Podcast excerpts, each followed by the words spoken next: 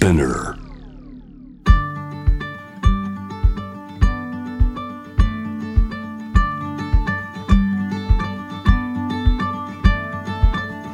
福本敦子の聞くコスメ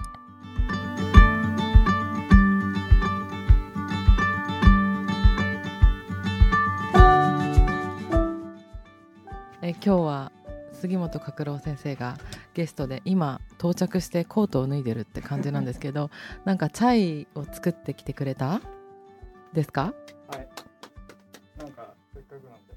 ありがとうございます角チャイを今から飲むっていうところから今日はスタート、はいえっとインドに行ったってところをちょっとあすいま話せん。そもそもそこが抜けてたね。そうお砂糖は甘いの好きですか？ああまり甘くない方がいいですね。スパイシーは OK そう朝牛乳で煮出して、あ煮出したんだ。はい。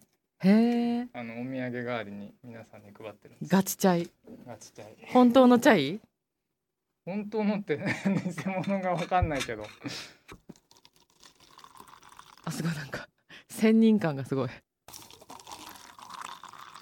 あ美味しそうブラックティーですもんね本来は。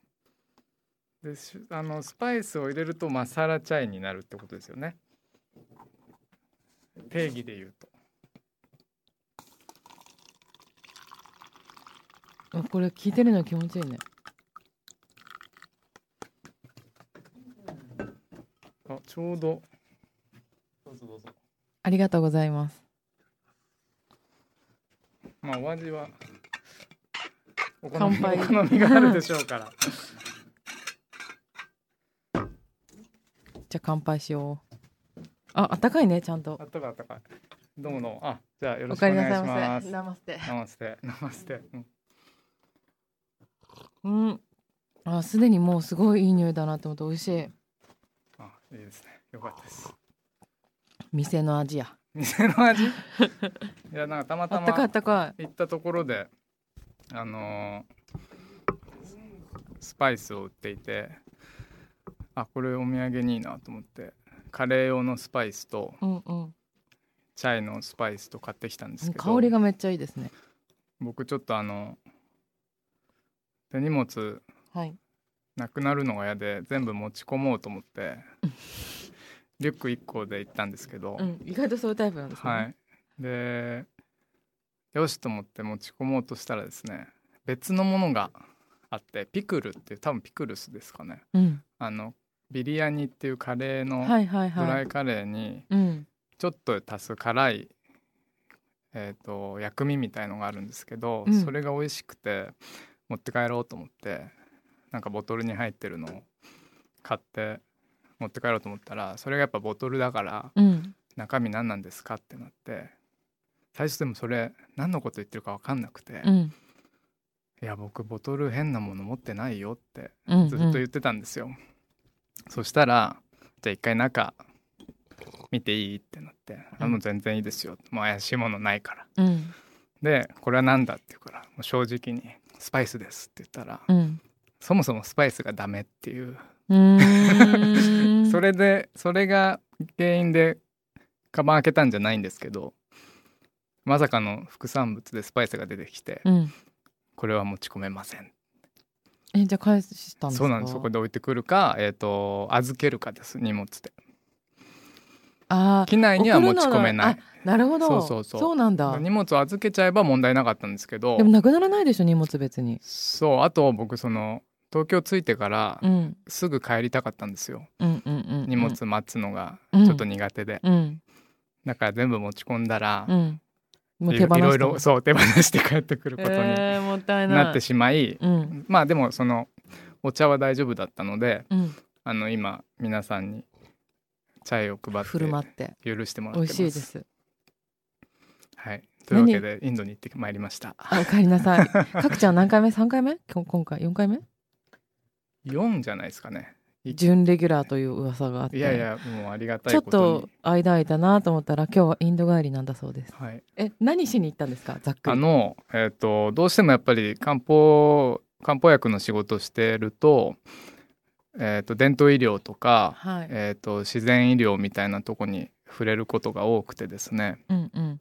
でもと親もと戚だもんね。そうそうそう。でもともと僕世界中のそういう自然療法とか伝統医療みたいのを学んだりうん。反対にこう漢方っていうものを紹介したりするっていうのが、まあ自分のライフワークだと思っていて、うんうん。でまあようやくね少しこうコロナが落ち着いてきて、うん。えー、と海外に行けるようになったのでよしと思ってどっかで何か伝統医療に触れてこようと思って。でやっぱりね日本のその外せないですそう文化を考えたらシルクロードもそうだしでうん。僕もともと染め物もやってたので、うんうんそうですね。あやっぱりインド一回行っとかないと呼ばれたんだじゃあ。話にならないなと思って、うんうん。でよし行こうと思って企画したんです。あじゃあ初インドなんですね。初インドでした。で、えー、とじゃあアイルベーダの施設を探そうと思ってでもたくさんあるんですよねインドに。そうですね。インド行かれたことあります？私はインドはなくてスリランカでアーユルベーダの施あ設行きましたたそうで結構あるじゃないですかでもねあのジェフリー・バワーの建築のところがあってそこが良かったから、はい。もうそこに一本で。あもう一本で、さはい。もういつそういうそういうとこありますもんね。あります。一本で行く。一本木。もう一本木。保険かけない。はい。で僕は反対にあの決めるの苦手なんですよ。うんうん。なのでうん向こう行ったら何かしらご縁で決まるだろうみたいな。え決めないで行ったんですか？ちょっとふわっとして行ったんですよ。えそんなことってある？多分福本さんないですよね。えないです。えあ施設はないです、はい。あの環境めっちゃ大事なんで。僕ふわっとすごい。行っちゃったんですよね。えインド行ってから決めたんですか？はい。えインドってすいません。私は行ったことないんですけど道に牛歩いてるんでしょ？歩いてました。あとめちゃくちゃ広いです。へえでえっ、と言葉も何種類もあるし。いやでもねかくちゃん今日エネルギーアップすごいしてるんですよ。本当ですはそう。それであの現地着いて、うん。でまあもともとちょっとは調べたんですけど僕そのいどこどこ？デリえっ、とね僕が行ったのは南インドでーケケララみたいな。そうですケララです、はい。そうケララ州のうん。コチっていう、コーチンって言われる場所から入って、えー、と南に下って、うん。コラムっていうところ町の、うんうん。えー、とそこからさらに山の方に入ってった病院に行ったんですけどうん。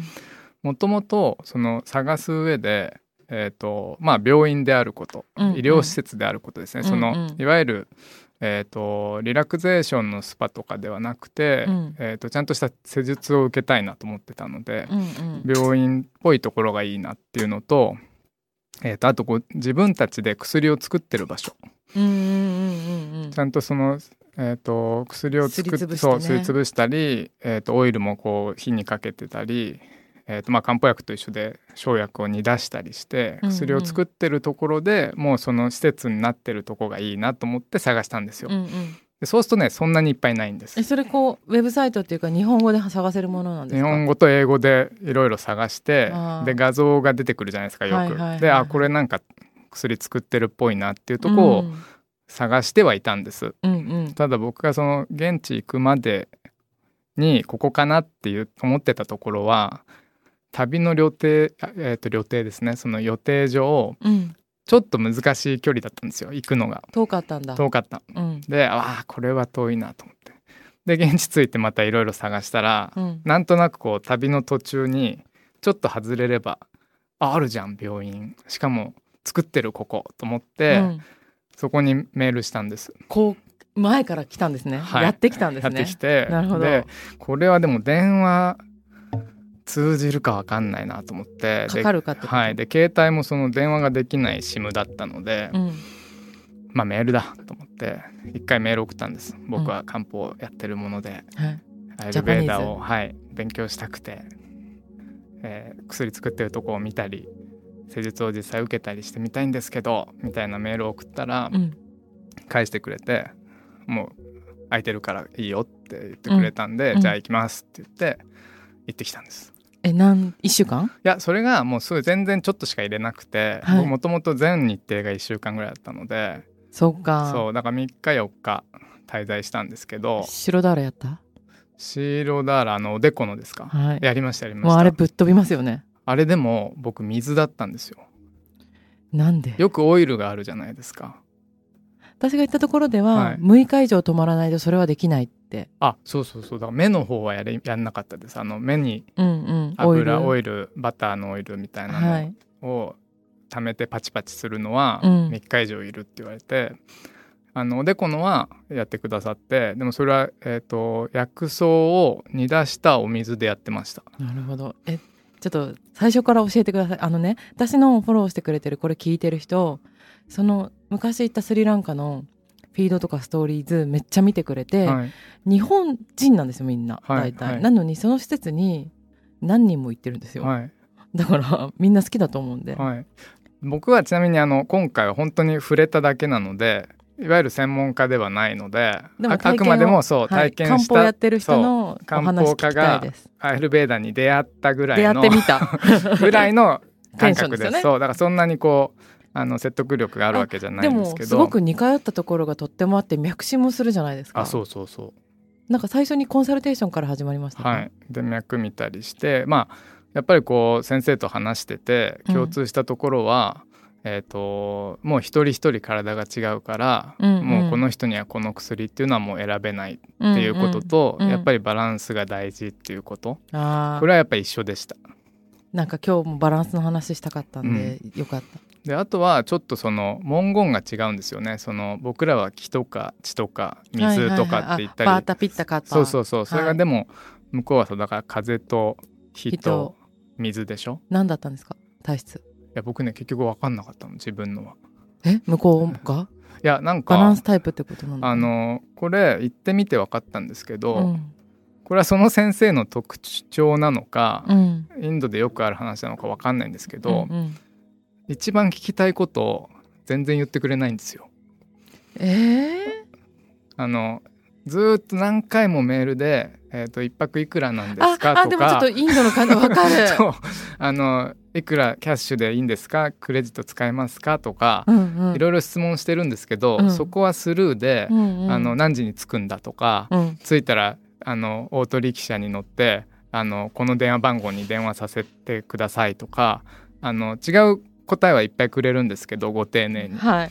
あのいやあの いくらですか？って言うと本当ずっとそこ流し続けるんですよね。なんかね最近土井善晴さんって料理家の方の本はい。読んだら、一人でインド旅行行ったらしいんですよ。そしたら同じようなことが起きて、はい、で車雇った運転手の人が喋れる日本語が「信じろミー」だけだったんだって。そういう世界観なんですよね。そう。だからそれはそれでまあ僕もまあ法外なねう、ん、こう請求でなければまあじゃあ分かんなくて行ったんですか料金？そう。すごくない？でもまあ信じろミーじゃん。そう信じてみた。でも結果 うん別にけ結果は、うんうん。まあ、結果オーライだったから良かっただけで、皆さんはうん。もちろん注意していただきたいんですけど、はい。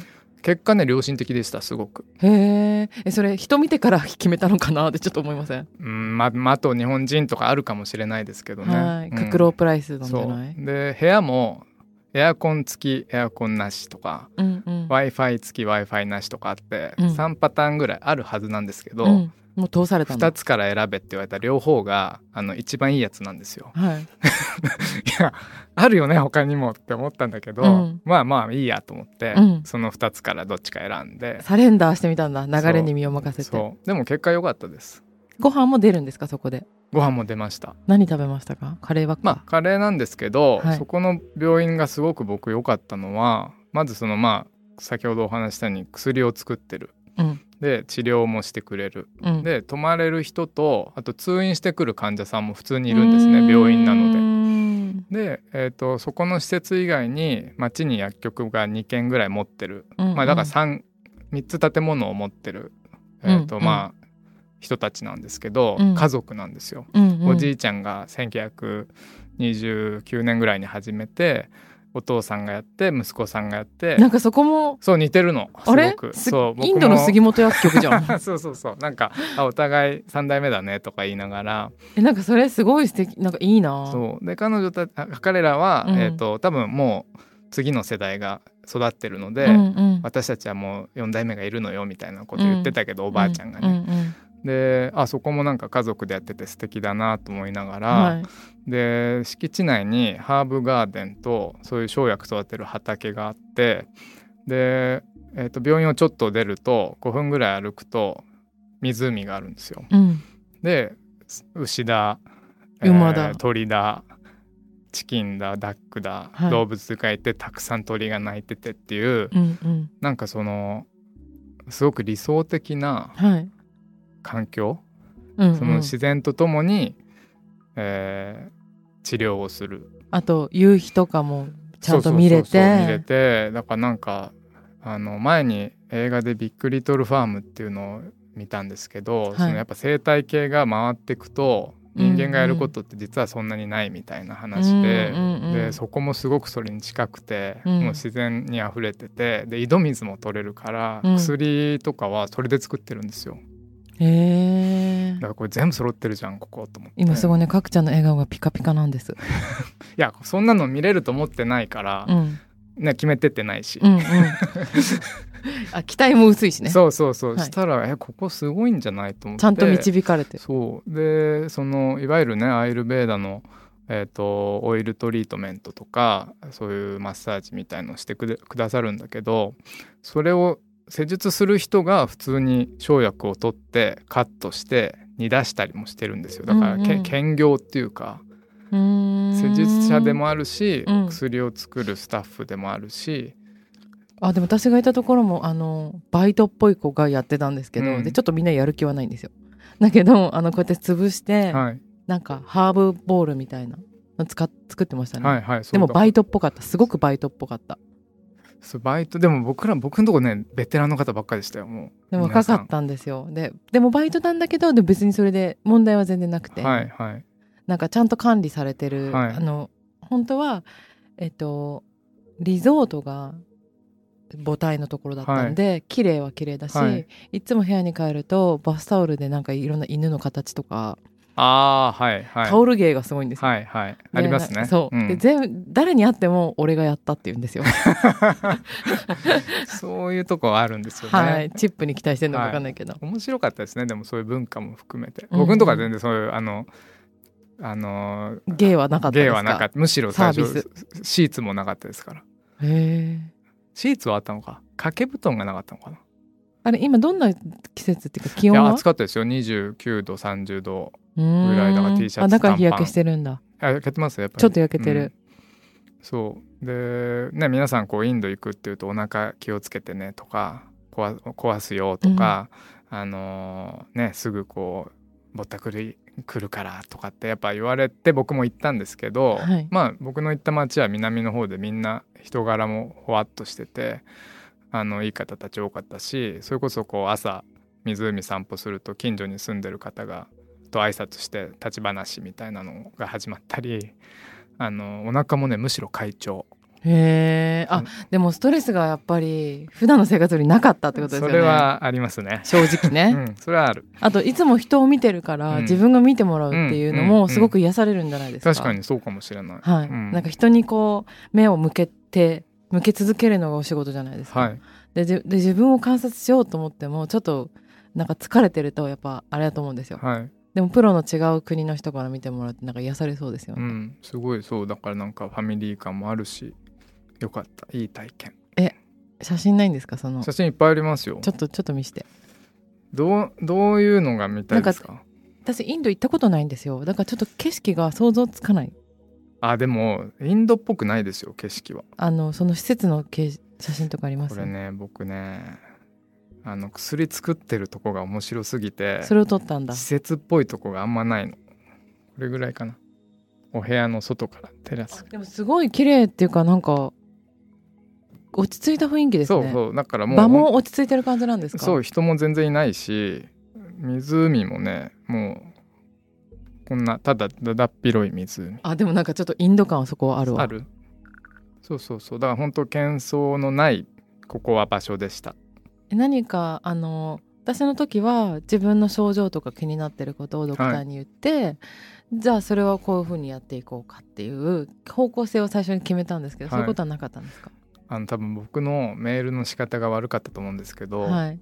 僕それやってほしかったんですけどそうですよね。あのアイルベーダを学びに来た人みたいなあの ニュアンスが強くてあのすごいそういう制約とかあとそのえっ、と薬の話とか、うん。えー、と根本的な基礎の話はいろいろしてくれたんですけどで僕毎晩のようにうん。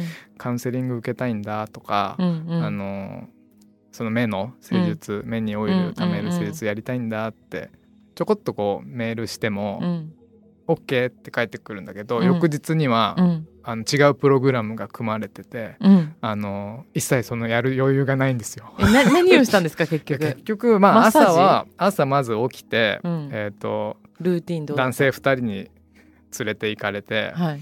あの木のベッド？はい。木のベッドじゃなかったですか？その全身マッサージする時。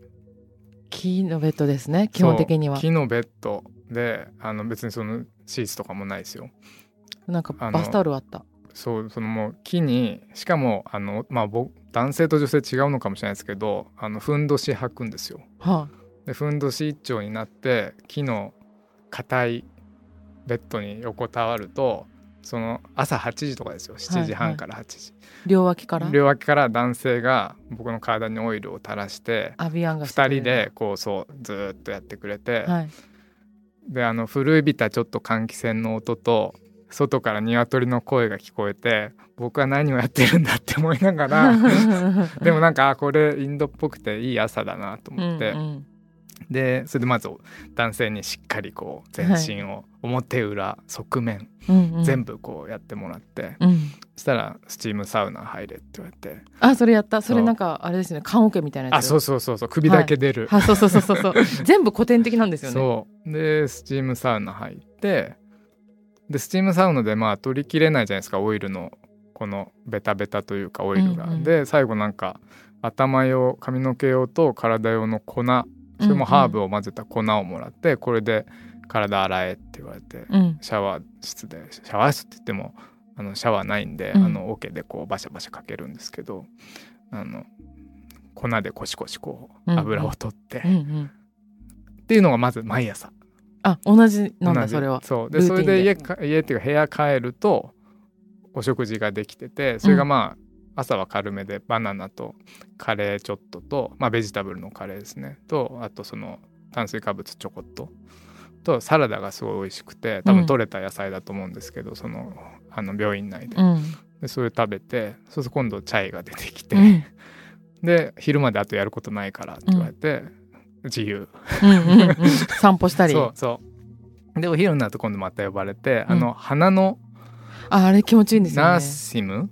ナーサム？ナーシムっていう。私はあの鼻の中にオイル突っ込まれて。そうですそうです。でススってこう吸えって言われて管きれいにするんですよね。そうそうそう。で結構あれって鼻痛いっていうかツンときて涙出るんですよ僕、うんうん。であーきついと思いながらでしばらくそれで、えースンスンやってると、うん。今度鼻から蒸気吸えって言われてなんこういうかそう顔顔にタオルかぶせて、はいは蒸気吸うでしょ？でそれ吸ってる間にもう口の中からもうすっごい痰が出てくるんですよ。あれですね。未消化物。アーマが。で飲み込みたくないからとりあえず貯めるじゃない？はい。えでもでペッてはけてもらえませんでした？ないのないの。え私ももらったよ。なくて、うん。どうすればいいんだ？ワイルドだね。どうすればいいんだと思いながらいつ終わるかも分かんないし。はい。であ終わったと思ったらすぐ洗面所行って吐いてこいって、はいはい行くんだけどもうどんどん出てくるから洗面所から離れられないっていうか。でもそれはあのここ数年の八百万の汚れなんじゃない？そうそうでもそれ毎日やって毎日出てくるからね。もうでも一回そういうデトックスみたいなのってなんか一個門が開いたら席を切ったよううんにいろいろ出てくるっていう仕組みあるんじゃないかな、そうあと出てくるものも人によって違うかもしれないです。僕はすごく痰が出たんですけど、うんうん。あお腹下す人もいるしってこと？あと、えっと、横にいた方は鼻水がすごい出てました。それは日本人の方です日か本人の人。へえだから多分出方も違う。あと食べ物がその鼻にオイル入れるやつって私は全然大丈夫だったんですけど小麦をあんまり食べないようにしてるから。はい、でも欧米の方とかヨーロッパの人はめっちゃ痛がってたんですよ。うんうんだから小麦とかそう食べ物でこうどっか詰まりやすいとか関係ありそうだあなと思って見てました。そうだそれを毎日受けて、うんうん。でそのおでこのもやらせてもらって。それ一回だけ？それ1回だけ。どうだった？でその水だったので僕もオイルだと思ってたんですよ、うんうん。最初あれ？これ何やってんだろうと思って目隠ししてたからはい。で結局分かんないまま終わったんで、うんこれ水なの?」って言ったらそのメディスンが入った液体だよって言われて、オイルじゃないの？って言ったらオイルと液体はもうつまた別の使い方をするって言ったらそこはちょっとうまく聞き取れなかったんですけどでもオイルだとなんかその私の行った施設では6日間とりあえず泊まらなきゃいけなくて、はいはいそこからやり始めるんですけど、3, 日間連続でやるんですよ。はいでその後髪の毛洗っちゃいけないんですね。はなんかオイルだから多分染み染み出させるんだと思うんあです。はいはいオイルでこうああいうえっ、と白だ洗いやるとすっごい気持ちいいんですよ。はいもうなんか黄金って感じになるんですけど、うんうんその後にバスタオルでこう頭全体をくるんで、うんはい耳を出しちゃいけないんですよ。はい耳はいとかってバータだからこう効きすぎると風に風がちょっと乱れちゃうから、これをやってで頭を洗わない風に当たっちゃいけないんですね。はいっていうのを 3, 3日間やるんでもういっぱいこう多分摘出してというか、はい。オイルでこういっぱい出して最後に髪洗ったら、はいはい。すっごく気持ちいいし目の疲れが取れたんですけうどそれだとやっぱこう準備段階がなくていきなりそれやると、うん。辛いから水でマイルドにやったのかもしれない。あー確かにそう。僕もそんなに時間なかったからね。その、もしかしたらその水のその薬草の入った液体うんの方が、えっ、とまあその時にはね適してたのかもしれないですけど、まあそれはそれで気持ちよかったですけどね。はい。うん、でなんかそのなんか夢をすごい見るとかなんかそういう変化とかなかったんですか？なんか睡眠はどうだったんですか？睡眠はぐっすり眠れてました。まあやっぱりお酒も飲まないしその期間。で食事ももうちょっと欲しいなっていうぐらいで終わりなんですよななんかまあなんかお腹も空いて起きるし、うん。結構ぐっすり。ただ朝は早かったですけどね、いつも。あその男性2人での あのトリートメントが始まるから。そうそうだからまあ7時とか早い日は6時半とかに起きてシャワー浴びてとかってやってましたけど。まあだから健康的ではありました。夜もだから10時とか11時にうん。寝てたし、あと静かじゃないですかすごい。静か静か。電波もそんなにね。そう周りも何にもないしまあやることないんですよ夜。はいはいはい。焦点一個ぐらいしかないから。あそうなるそうなるそうなる。そう。焦点はあるんだでも。1個だけ。何売ってるんですか？えー、と果物とあとまあなんか飴とかうん。グミみたいなものとか、うんうん。あとカミソリが売ってたかな。だから多分そのその周りに住んでる方の日用品ちょこっと、うん、でもほら紙とかもね使わないし向こうの人、うんうんうんうん。だからそう本当に必要最低限のものだけ売ってる商店が1個あってう、ん。カフェとかもないし、うん。そうだからもうホスピタルでお茶飲みたい時はお茶くださいって言うと次は2時ねって言われてあの欲しい時にはもらえなかった。うーん。でも十分でしたけどね。水は飲めるし。えそのなんか余計なことを極力しないっていうかできない状況に身を置くじゃないですか、うん。それは良かったですか？よかった。今すごいこう思ってたわあの 普段。歩き方がうん。みんなゆっくりなんですよ、その裸足ですか、裸足の人もいましたしサンダルの人もいた。で僕はまあどっちもだったけど、うん、ついせかせか歩いてしまうんですけどどんな感じ？ゆっくり歩くってちょっとわかんない。なんかなんて言ったらいいんですかね。だんなまあ日本でも例えばお祭りの時とか、うん。男性がこうハッピーとか着ると、はい。ちょっと草履引きずりながらゆっくり歩くうん。のなんとなくイメージできます。うんうんうんで向こうの人もルンギって言ってあのス巻きスカートみたいなのを男性履いてて、うんうん。で伸ばして履くとまあほとんど浴衣の下みたいな感じで、でまくって半ズボンにすると結構活動的に動けるんですけど、うん。それを履きながらなんかほんとゆっくりこう象のように歩く方が多くてうんうん。あちょっと俺早いなと思って自分が、そうですね。そう。だからなんかそこにいる間は僕もゆっくり歩くようにうん。なんとなく意識をしたり、うんうん。そうだ何もないことでこっちのペースも少しうん落ち着くっていうか、なんか私もこの間京都に5日間ぐらい行ってきたんですけど同じような状況になって、うん。で意図せず鞍馬山に迷い込んで、うん。間違って義経が修行した山道に行っちゃったんですけど、はい。で途中でこの山険しくないって気づいて、はい。で友達に聞いて行ったのにあれなんか聞いてたより鞍馬寺行くの遠いし、はい。なんかガガチっぽくなってきてるんだけどって思ってあのヒートテック汗だくになって、いうん。やでも行くしかないじゃないですか、はい。で地図見たらこれめっちゃ修行の方の道来てたわ。ってなってたけど、うん。でも思いがけず修行って人生でも起こりうるからこのままやろうって思って。あじゃあ貫通したんですか？そう。で膝怪我したんですけどちょっと。でも でも自然の中に行ってなんかその本当に京都はまだ東京よりも全然静かだし人も少なかったので、はい。なんか本当にやらなきゃいけないことを思い出したんですよ。あのお仕事とかもだけど、はい。そのざわつかせるものとかエンタメが、うんまあすごく素晴らしい文化はたくさんあるけど、うん。東京よりかはちょっと少ないというか、うんうんまあ、求めなければ、うんうん自分の土地じゃないから、うん。そうあの、まあ、余計なものは来ないじゃないですか、っうん。て思いました。そうね。確かにね。うん。東京帰ってくるとすぐねこう情報がたくさん入ってくるから。あとその人がいる人たちの意識ってあるなってやっぱ思いました。うんうんなんかみんながこうせかせかしてるところに行ったらやっぱり自分もそういう影響は受けるし、うんはい。なんかゆったりしたところにいたらなんか自然とそっちにね影響されたりとかってうんしてると思うんですけど、うんでもそれ気づいただけでもいいかなとは思ったけど。確かにね何時まで何にもやることないからって言われることって最近あんまなかったから確かに。12時ぐらいにご飯食べてまあ30分で食べ終わるんですよ大体量的には。でお茶飲んでまあ1時間経ったとしても4時半まで何もないよって言われて4時半3時間半あるけどと思ってでどうしてもじゃあちょっとあのオートリキシャ呼んで街行っちゃおうかなとか最初ちょっと思ったんですよ。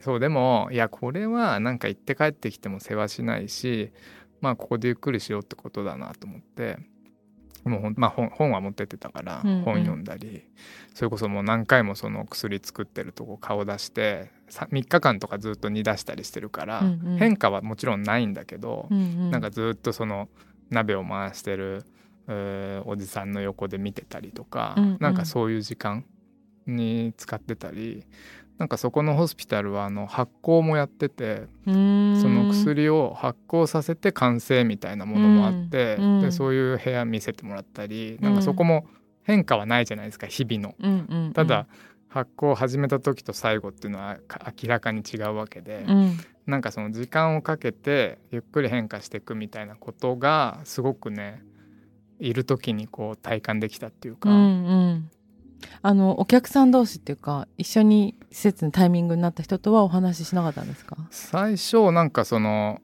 施術とか診察見るかって言ってくれたんですけど、うん、そのご本人たちがあー。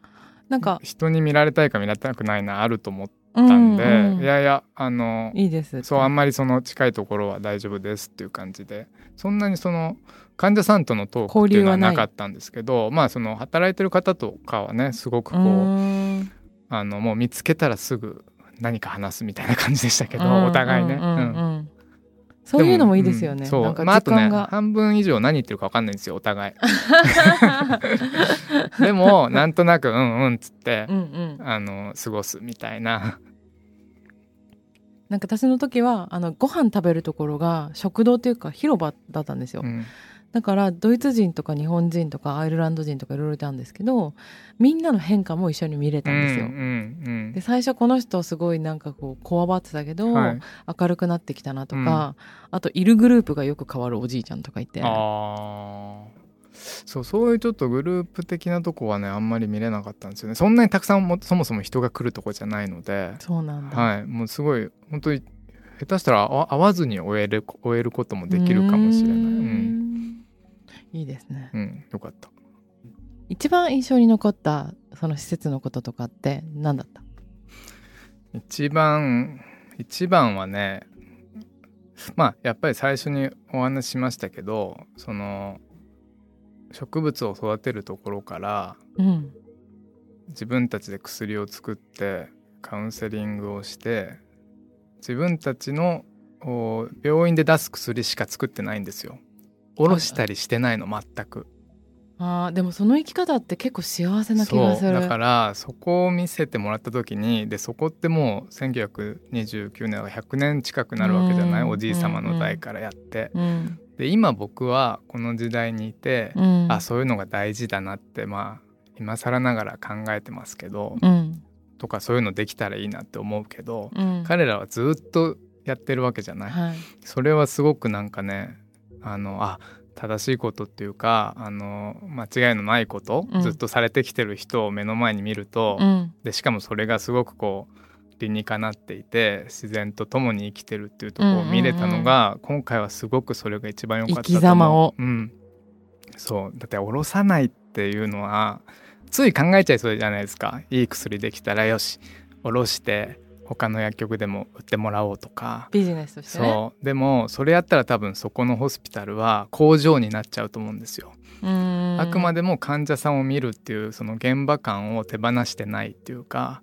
魂売ってないってこそとう。そこがねすごくやっぱああ大事だなと思ったしあこれちょっとうちも自分たちで物作る植物育てるところからそれこそ周りに動物もいてまあ湖なのか海なのか山なのかがあってっていうところでそうなんかできたら漢方薬局としてもまた面白いなとは思いました。そうですね、うん、そうですね。なんかその生き方っていうかでもなんかコロナの後ってそういうことをすごい考える人増えたと思うんですよ、うんうんうん。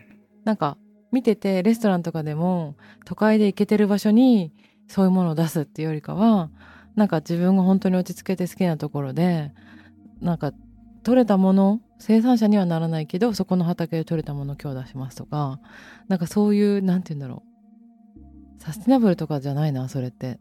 結果サスティナブルかもしれないけど、はい。うーんそうですね。た角ちゃんが言ったみたいに正しい正しいこと。正しいかどうかまあちょっと言い方難しいですけど彼らはそのサスティナブルとかっていう言葉がある前からやってらっしゃるからそうそうそうそうそういうことじゃないんだよなんかねきっと。手の届く範囲で、うん手に届くことをうん。本当に必要な人にやってるっていうのかな、うんうんうん。そうそれはね一番感じた今回。まあたまたま行った場所ですけうんどでまあ金額的にも最終的にはもう本当の最後の最後で分かったんですけど金額が。でまあ払えない額ではなかったし、うん。他の施設に行ってた知り合いに言った。あの向こうから「いくらだったの?」って聞かれて、うん。えー、と1このぐらいで？回のトリートメントがこれぐらいだったって言ったら「あ一緒」って言われたから、うんうん。あじゃあ法外な値段じゃないし、うん。まあ相場なんだなと思ってで、いうん、だから1泊施術3回ぐらいやって日本円だと多分7,000円ぐらい。え？1日。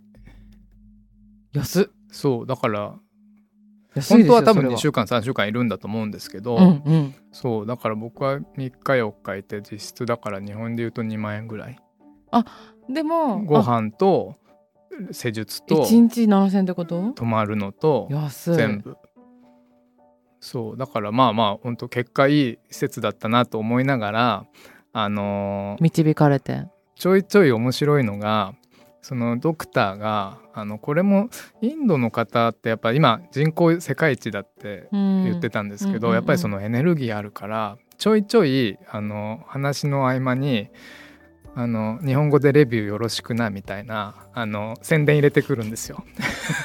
でちゃんと僕ビジネスしようって気持ちがありますよね日本帰ってきてからもメールくださって「あの着いたか?」とか言ってでも全部電車とかその飛行機とかもやってくれたんだけどあのうまくいくようにね。うんうん。であの「着いたか?」あ着きましたありがとうございます」って言ったらあの「うちの紹介する時はこのサイトよろしくな」とか。一応言っとくこれ。どこの施設で 絶対聞かれるよ、まあそれはあのあのどっかのタイミングでお話ししますけどはいあのそうお父さんあの大大先大先生に会会う時もうん、今度は日本の知り合いいっぱい連れてこいよとか 患なんかでも昭和みたいでいいじゃん。患者患者さん連れてこいよとか、うん。結構ねどういうつもりで言ってるかは正直僕もそこまで長く付き合ってなかったから分かんないけどまあそんなにすごい商売商売っていう感じでもなくて単純になんかこのいい場所をシェアしたいっていう気持ちもあると思うんですよ。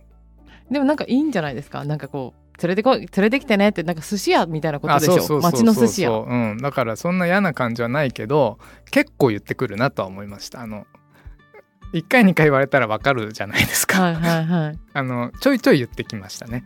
じゃあもう次から僕は影響力がすごいあるからそれはお金かかっちゃいうやのでいやいやそんな影響力はないけど そのなんかあのこれもまあ文化の違いっていうかあの勉強になったっていうかあの、ね、日本だとどうしてもちょっと遠慮するとかあの本当はそう思っててもそんなにこうあの自分を売るのが苦手っていう方もいると思うんですけどまあ彼らは多分自信を持ってやってるからうん自分たちがやってることは自信を持って人に紹介できるっていうことだと僕は理解しましたけどね。